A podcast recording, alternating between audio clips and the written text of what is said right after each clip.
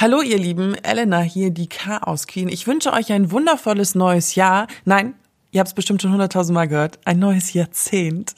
Auweia, ey, wir werden alt. In dieser Folge dreht sich alles um den wundervollen Kaffee. Ja, und was hat das jetzt mit Chaos zu tun? Naja, ich trinke sehr viel davon.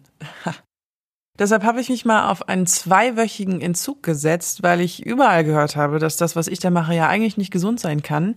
Ich wollte wissen, was es vor allen Dingen mit meinem Körper macht, so Koffeinentzug und so. Also macht euch dementsprechend auf eine jammernde Elena gefasst.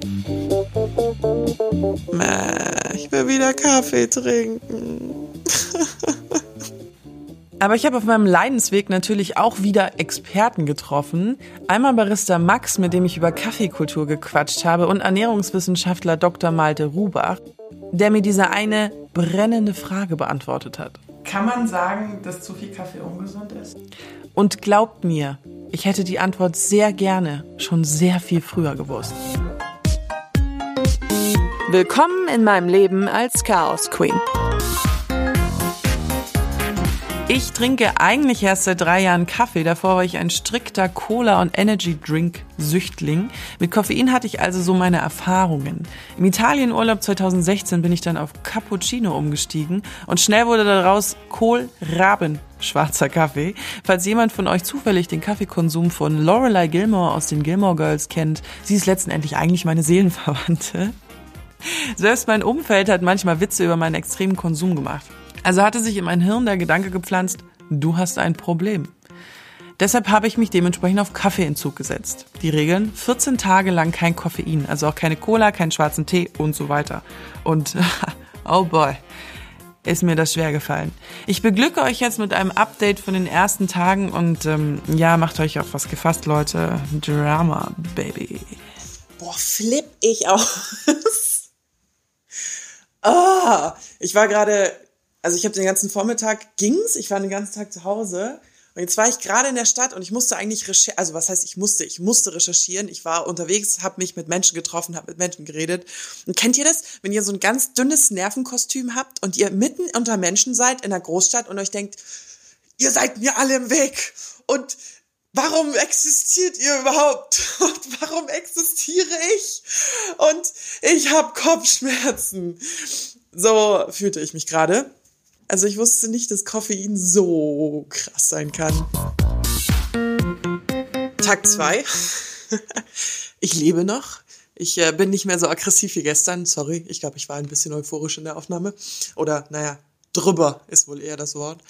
Ähm, Fazit von heute, man könnte tatsächlich denken, kein Kaffee zu trinken macht müde.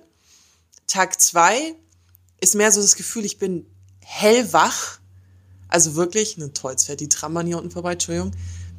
Und ich bin eher so ein bisschen nervös. Kopfschmerzen immer noch, also so ein, so ein hämmerndes Gefühl an den Schläfen. Ja, noch nicht so ganz optimal, aber müde bin ich tatsächlich noch nicht. Ha. An Tag drei habe ich mich mit Freunden in einem Café getroffen. Und da ist mir plötzlich aufgefallen, wie ich den Geruch von Kaffee genossen habe, aber auch naja, welchen sozialen Effekt das Ganze hat, einen Kaffee trinken zu gehen. Und dann kam die Frage auf, bin ich jetzt eigentlich abhängig vom Kaffee oder vom Ritual des Kaffeetrinkens? Um dem auf den Grund zu gehen, bin ich tief ins Kaffee-Universum eingetaucht und habe mich mit Barista Max getroffen. Er arbeitet im Münchner Café Man vs. Machine, die auch eine eigene Kaffeerösterei betreiben. Hi, ich bin auf der Suche nach Max wegen einer Podcast. Der steht vor dir. Der steht vor dir. Genau, Elena, ja. du hast noch zu tun, wahrscheinlich ein paar Minuten, oder? Ich habe nur 10 Minuten genau. 10 Minuten. Ja, gerne. Magst du was trinken? Ich darf keinen Kaffee trinken. Das kennt Ähm, ähm, einen Tee. Was magst du denn? Ähm, Grün, Lemon, Lemon Grass Ginger. ist sehr Ginger. gut, Ja. Ja. Mag ich sehr gerne. Ja. Kannst dich gerne setzen. Oder was ist denn Barista? Was, was definiert denn Barista? Barista würde ich sagen, prinzipiell ist eigentlich die Zubereitung von Kaffee. Ob es schwarzer Kaffee ist, Filterkaffee, in der Espressomaschine. Es gibt halt sehr viele verschiedene, verschiedene Zubereitungsmethoden. Kommen auch immer welche wieder dazu. Und ähm, ja, grundlegend würde ich einfach sagen, die Zubereitung vom Kaffee und das Wissen drumherum. Trinkst du Kaffee rein aus Genuss? Oder wie hoch ist der Anteil, dass ich brauche Koffein? Ich meine, bei mir war es eigentlich noch nie wirklich so, dass ich Kaffee nur getrunken habe, um Koffein zu bekommen. Mhm. Bei mir war eigentlich das, das Gesamtpaket einfach, das ist der soziale Aspekt, der kreative Aspekt, den Kaffee zu machen und natürlich die Koffein ist, spielt auch eine Rolle mit. Aber bei mir war es eigentlich noch nie wirklich so der, der Aspekt, dass ich einen Kaffee getrunken habe, um äh, nur das Koffein rauszubekommen. Okay. Wie viel Kaffee trinkst du am Tag? Ich meine, wenn ich den, die Maschine eindahl morgens, ähm, weiß nicht, ob du weißt, was ein Eindahlen ist. Was war das Wort, das du gerade benutzt hast? Ah, das nennt sich Dialing In. Dialing in. Genau, das ähm, Einstellen. Prinzipiell hat jeder Kaffee oder sagst du, okay, ich habe das und das Rezept für den Kaffee. Das heißt zum Beispiel, ich nehme beispielhalber 18 Gramm Rohkaffee und habe zum Beispiel in meinem Rezept 36 Gramm flüssigen Espresso und der läuft in einer gewissen Zeit durch. Und jeder Kaffee hat ein ähm, bestimmtes Rezept, das du eben dann auf die Maschine überträgst morgens. Okay. Es ist sehr viel komplizierter, als ich jemals dachte. Du sprichst mit einem Menschen, der sich jeden Morgen Jakobs Kaffee in Literweise. Geil. Okay, also ich habe auch schon mal diese, also ich, ich schmecke schon den Unterschied, aber ich hätte nicht gedacht, dass es so krass ist. Was heißt für dich Kaffeekultur? Kaffeekultur, ich denke zum einen ist es für mich ein sehr starker Punkt, einfach die, die Kaffeekultur an sich, ähm, in der sich Menschen treffen können. Sei es jetzt egal, ob, ob derjenige Veganer ist, ob derjenige Milch trinkt, wie auch immer. Einfach Menschen an einem Ort zu treffen und über verschiedene Themen äh, zu reden. Ja, Das ist einfach, ist einfach, ich meine, das, das ist auch ein Punkt, der mich einfach immer sehr, sehr anspricht, weil es einfach, das Café ist einfach so ein Punkt, wo sich jeder treffen kann, egal was für eine Meinung hat, egal wo er herkommt, und du kannst dich einfach treffen und so sein, wie du bist. Ja, der soziale Aspekt. Genau. Das ist das, Gefällt mir was, sehr gut, ja. was ich auch merke, was mir fehlt. Sei es die, also einerseits die, das Ritual, morgens aufzustehen und sich einen Kaffee zu machen und andererseits dieses so, wir treffen uns auf einen Kaffee. Hm.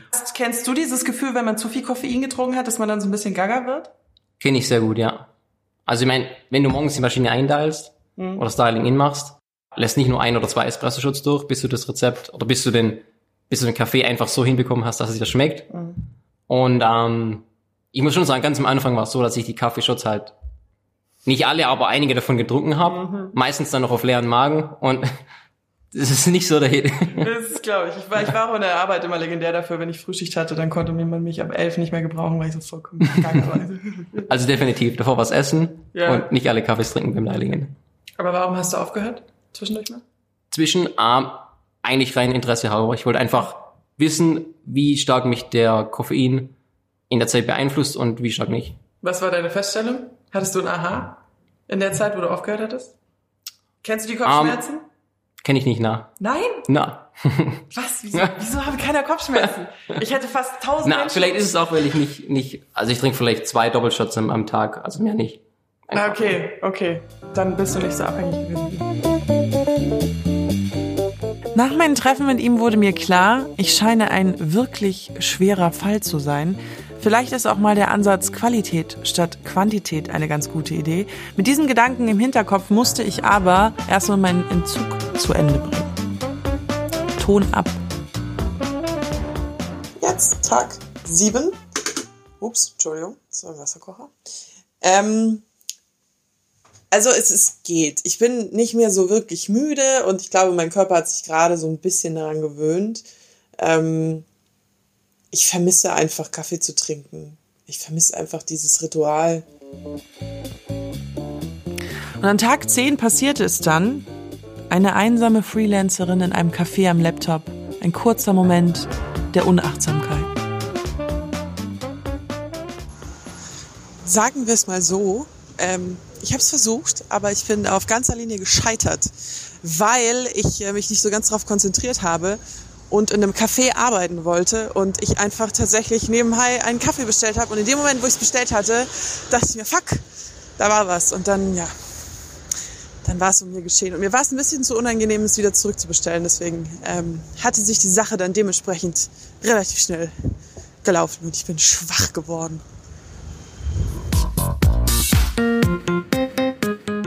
Es gibt ganz, ganz viele Kaffeeenthusiasten da draußen und viele habe ich auf meiner Recherche auch getroffen, aber eines konnte mir niemand erklären.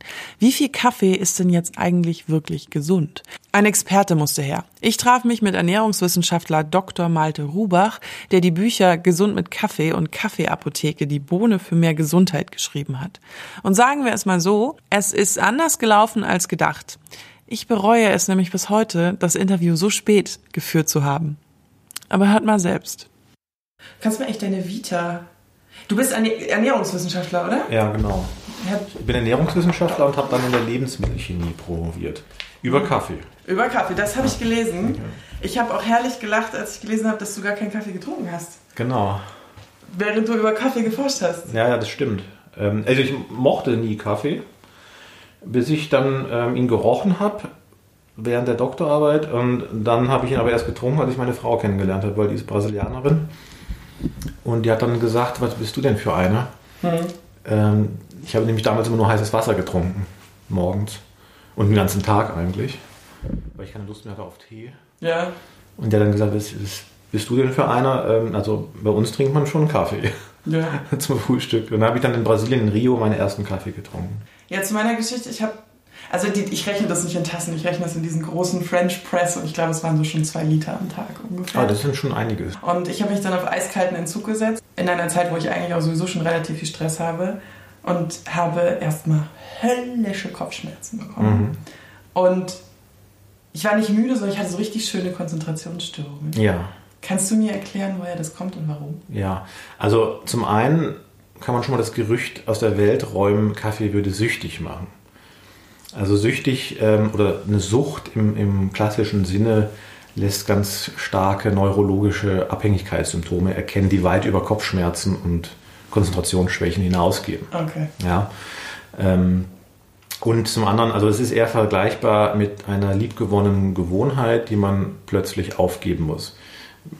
Vergleichbar, wenn man jetzt sagt, oh, ich gucke so gerne die Lindenstraße und die wird jetzt leider eingestellt findet das, da fühlt sich der ein oder andere eine, eine Woche depressiv und dann geht's aber, dann guckt man eine andere Soap.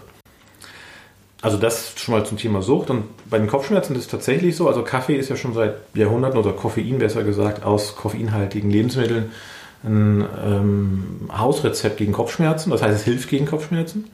Ähm, und zwar, weil es gerade an den Schläfen die Blutgefäße entspannt. Im restlichen Körper führt es eher zur Anspannung der Blutgefäße, aber genau hier gibt es einen Wirkmechanismus, der zur Entspannung führt und dann zu mehr Durchblutung und dadurch gehen Kopfschmerzen weg. Wer zum Beispiel für Kopfschmerzen von Natur aus anfälliger ist und immer dann Kaffee schön trinkt und bei dem hat er ein stetiges Wohlfühl, äh, Wohlfühleffekt, weil die Kopfschmerzen dann vielleicht nicht mehr so häufig zutage treten, der spürt mit Sicherheit schneller Kopfschmerzen, wenn er es wieder absetzt. Aber es ist ein, eher eine Mischung dann aus physiologischem äh, Effekt und einem Verlust einer liebgewonnenen Gewohnheit. Also schon auch psychisch eigentlich ja. letztendlich. So, ich wusste, ich habe heute keinen Kaffee getrunken und habe sofort alles darauf zurückversetzt, dass es daran. Ja. Oh, feier. Wir funktionieren sowas von einfach gesteuert äh, im Alltag. Ist in jedem Kaffee gleich viel Koffein? Nee, also es gibt ähm, Sorten, einmal sortenspezifische Unterschiede. Das heißt, die meist getrunkene Kaffeesorte ist ja Arabica-Kaffee in der Welt. Ähm, und die zweithäufigsten, häufigste getrunkene Sorte ist Robusta-Kaffee. Und der Robusta hat mehr Koffein von Natur aus schon. Mhm. also so 20, 30 Prozent. Also das kann man schon spüren und auch schmecken, weil Kaffee hat einen, oder Koffein hat einen bitteren Eigengeschmack. Deshalb haben robuster Kaffees häufig eher bitter, also stärkere bittere Noten. Ich werde, wenn ich zu viel Kaffee trinke, was ich ja auch manchmal mache, also häufiger vor allem als ich nur Frühschichten gearbeitet habe, irgendwann werde ich ein bisschen deppert im Kopf. Ja. Ich habe nicht unbedingt Herzrasen. Ja. Woher kommt das? Das ist immer noch die, dann ein Rest, also da kannst du dich glücklich schätzen, das ist noch eine Rest Koffeinempfindlichkeit. Also wenn du dich vielleicht an den ersten Kaffee erinnerst. Mhm. Also ich erinnere mich an meinen noch sehr gut. Da habe ich einen richtigen Flattermann gehabt. Also da bin ich irgendwie durch die Gegend gelaufen und äh, konnte mich auch nicht mehr auf eine Sache konzentrieren. Ich habe zwar schnell gedacht, aber ich habe so viel gedacht, dass mhm. ich auch nicht mehr äh, wusste, woran ich jetzt denke. Ähm, und normalerweise passt sich der Körper ja an diese Koffeinwirkung an mit der Zeit. Ähm, deshalb trinkt man dann irgendwann auch zehn Tassen Kaffee und ist nicht, hat nicht mehr den Flattermann. Mhm. Aber letzten Endes, wenn man noch so einen Rest verspürt, dann hat man immerhin noch diesen Effekt, den sich viele wünschen. Diesen Aufweckeffekt. Kann man sagen, dass zu viel Kaffee ungesund ist oder ist das auch für einen Typ? Also ich sage immer, deshalb schreibe ich auch meine Bücher immer bezogen auf bestimmte Themen wie eben Kaffee oder über Milch oder auch über Reis. Das verteufeln wir die Low Carb Anhänger und Milch die verteufelt, wird verteufelt durch die Veganer und, und Vegetarier teilweise. Mhm. Und ähm, Kaffee wurde halt lange Zeit verteufelt durch die Heil- und Reformbewegung, ähm, die ja gesagt haben, das übersäuert den Körper, es trocknet den Körper aus, weil man ja mehr auf die Toilette gehen müsste, weil Koffein hat diese harntreibende Wirkung.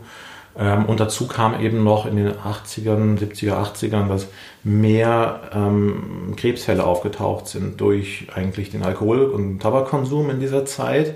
Es hat sich aber erst 20, 30 Jahre später herausgestellt, dass das nicht der Kaffee war, sondern eben parallel der Alkohol- und Tabakgenuss. Dann ist es einfach ein schlechtes Image sozusagen. Ein schlechtes Image. Das hat aber natürlich auch, wie heute auch, äh, bestimmten Gruppierungen gedient, um einfach den Kaffee äh, generell verantwortlich zu machen für alles Mögliche. Es gibt eine letale Dosis für Koffein. Also letale Dosis heißt immer, dass die Hälfte oder die Konzentration eines Wirkstoffs, den man aufnimmt, auch Medikamente oder sonstiges, dem Tierversuch dazu führen, dass die Hälfte der Rattenpopulation stirbt oder vergiftet ist. Ja. Okay. Das macht man Toxikologie-Studien, um halt dann daraus abzuleiten, wie viel der Mensch auf jeden Fall vertragen kann. Und das liegt bei einer Ratte, liegt die ungefähr bei einem, Milli, äh, bei einem Gramm Kaffee. Es hat eine Tasse Kaffee, sage ich jetzt mal roundabout 100 Milligramm Koffein. Mhm. Und das sind dann ungefähr 10 Tassen Kaffee. Und da sind wir Menschen natürlich noch längst nicht am Ende. Mhm. Die Europäische Behörde für Lebensmittelsicherheit, die EFSA, die sagt, dass ein normaler Mensch, ungeachtet jetzt des Alters oder sonstigen, der kann so um die äh, 450, 500 Milligramm Koffein am Tag ohne Probleme über den Tag verteilt vertragen. Du hast mal deine Doktorarbeit auch über Magensäure geschrieben. Und das genau. ist auch ein Thema, wo ich habe damit überhaupt kein Problem. Ich hatte das einmal, aber das hing auch mit Alkohol zusammen. das war Whisky und zu viel Kaffee. Ähm, aber ich habe viele Freunde, die sagen, sie kriegen von Kaffee einen sauren Magen. Ja, also das war genau mein Thema, wie stimuliert Kaffee die Magensäuresekretion. Mhm. Und das Interessante ist halt, dass ähm, in den 70er Jahren ähm, der bekannte Schonkaffee erfunden wurde von einem Bremer Unternehmer oder Hamburger, ich weiß es nicht genau. Immer ist die Wirtschaft schon. Ja. Und damals hatte ähm, natürlich ein Wettbewerber dagegen geklagt und gesagt, das ist gar kein Schonkaffee. Mhm was du da machst und dann musste irgendwann ein Gericht entscheiden, was schon Kaffee ist. Letzten Endes äh, beim Kaffee war es dann so, dass äh, dann alles auf den Prüfstand gestellt wurde. Was ist jetzt wirklich das, was die Magensäuresekretion fördert? Das war unser Thema. Und wir haben dann herausgefunden, es ist am Ende das Koffein. Ja. Also nicht alleine, aber das Koffein hat einen maßgeblichen Anteil. Es ist wahnsinnig schwer vorherzusagen, was man genau tun müsste, um es zu vermeiden, weil über 1000 Inhaltsstoffe im Kaffee, das ist eine unkalkulierbare Reaktion, die da abläuft. Aber äh, also definitiv ein weiterer Faktor ist, ist dann auch die persönliche Überreiztheit, also des vegetativen Nervensystems. Der Alltag stresst uns, wir laufen quasi mit einem erhöhten Stresslevel durch die Gegend, was ja nicht nur den Magen stresst, sondern alles, was irgendwie so permanent läuft, was wir nicht willentlich steuern, auch unser Herzschlag, unser Blutdruck, das kann ja alles dadurch übertouren. Das heißt also, wer Magenprobleme hat und oder beim Kaffeetrinken Magenprobleme hat, der kann es erstmal versuchen mit einem Espresso, weil wieder fein gemahlen, dunkel geröstet und Arabica, also eine milde Sorte, das heißt also weniger Koffein drin. Und die kleine Menge kann auch verträglicher sein, die in der Espresso-Tasse ist. Ja, auweia. Kaffee hat offensichtlich ein Imageproblem. Mein Konsum war vielleicht extrem, aber deshalb laut Malte noch lange nicht ungesund. Mein wirklich enttäuschendes Fazit. Offensichtlich hat sich herausgestellt, einerseits mit dem Gespräch mit Max, wo es sehr viel darum geht, was für einen sozialen Effekt auch Kaffee hat und was es auch für ein extremes Genussmittel sein kann. Und dann natürlich auch das Gespräch mit Malte. Letzten Endlich ist es einfach auch ein ganz, ganz großer psychologischer Faktor dahinter, ob man jetzt Kaffee trinkt oder nicht, das ist sehr eng verknüpft mit der Routine.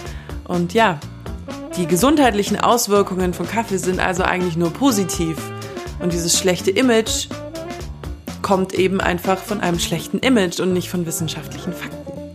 Daher war Tag 14 umso geiler.